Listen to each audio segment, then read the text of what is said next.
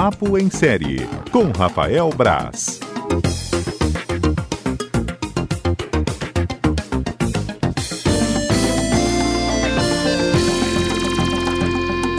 Rafael Braz, o home office que atua em mim, saúde o home office que atua em você.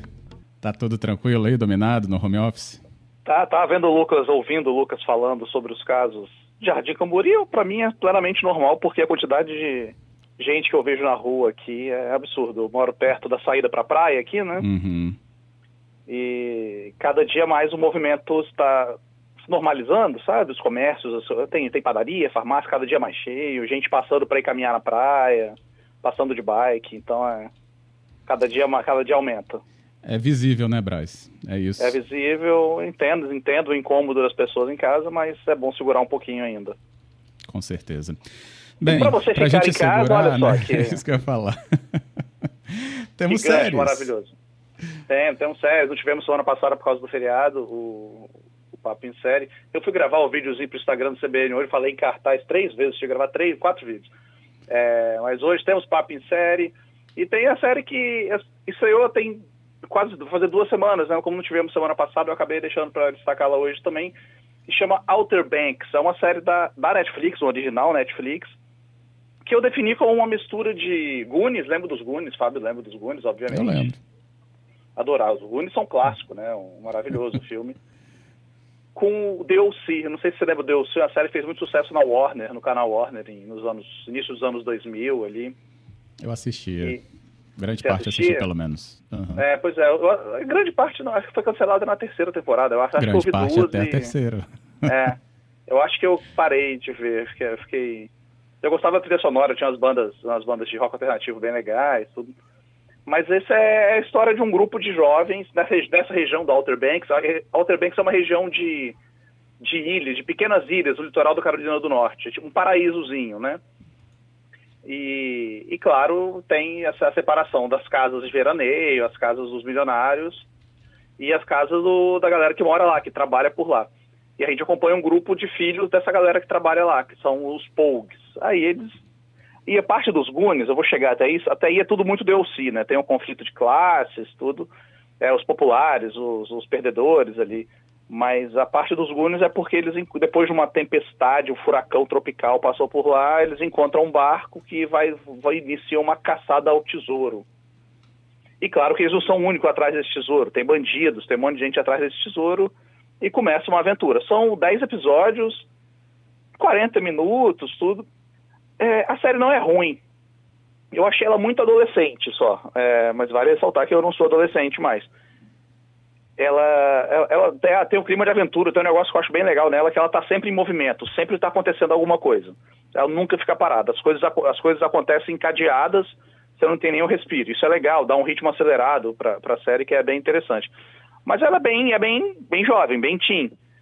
É, tem, tem no final. É engraçado, nos últimos dois episódios, não são dez, não, são oito episódios.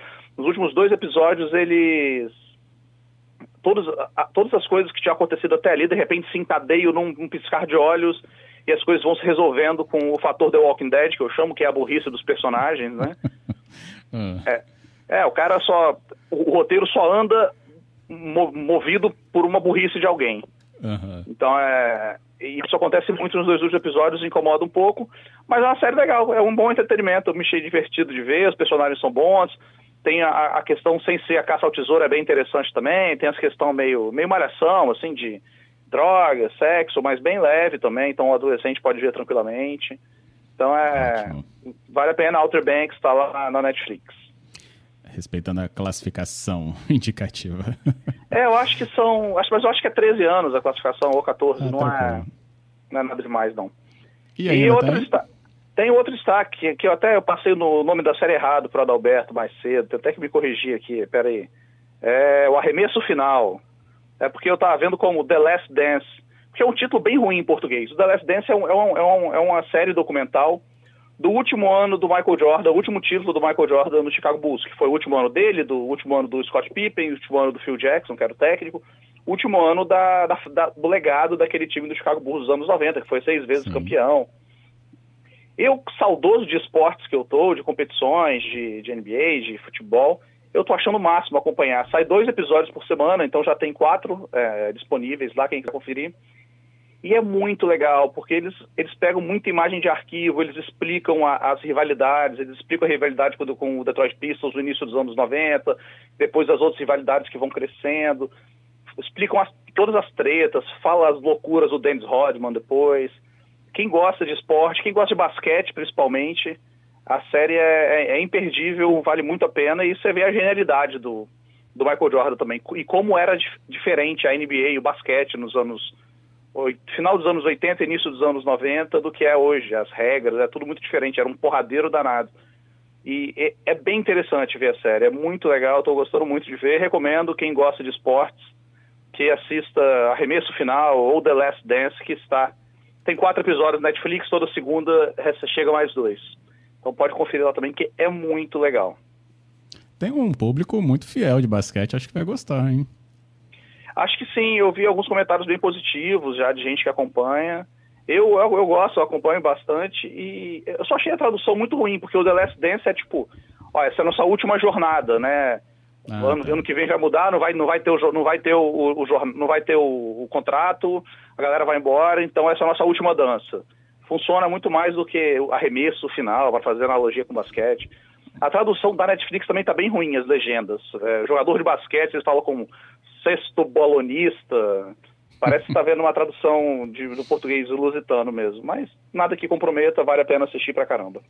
Não vai ser um impedimento, beleza. Não, não é nada, tranquilo. É, tem aqui o ouvinte falando se. É série? É série, né? O que, que a gente achou do final do Big Brother? ah, eu achei legal. Gostei, gostei bastante. Curti, curti. Então, ah. acompanhei, não, não sou de acompanhar muito não, mas acabei acompanhando devido ao isolamento social aqui. E curti, achei legal, gostei. Achei bem feito, achei tudo muito. Respeitaram todas as coisas do distanciamento ali, né? Fiquei até com pena do Thiago Leifert isolado, coitado, chorando. Menino, foi, você viu? Foi, foi bacana. Tá, coitado. Chorou. Ainda falaram, ainda falaram que ele tinha errado, que ele tinha soltado o nome da Thelma antes. Né, não soltou não, foi a falha do microfone. Não, a falha é. do microfone. Eu tomei um susto quando eu ouvi, depois eu ouvi o videozinho na internet. Uhum. Postaram no Twitter e eu, eu vi lá. Achei legal, gostei, gostei. Vai fazer falta essa, essa edição. Eu falei que chorou, mas, gente, é de chorar mesmo, tá? Não é porque ele chorou ah, que é foi bem emocionante. Assim. Uhum. Foi bem emocionante. Para ele deve ter sido muito difícil fazer, né? Porque no meio disso estoura a pandemia e, e tem que estar lá sozinho nos estúdios, a equipe toda reduzida, cheia de cuidados. E passar isso para os jogadores, né? Para a galera do é. elenco. Bem complicado. Pois é, das séries ao BBB, esse é Rafael Braz. Rafael, obrigado, hein? Valeu, Fábio. Depois a gente fala de cinema, então, na quinta-feira. Quinta-feira estou de volta com Encartaz. Show, até lá, então. Valeu.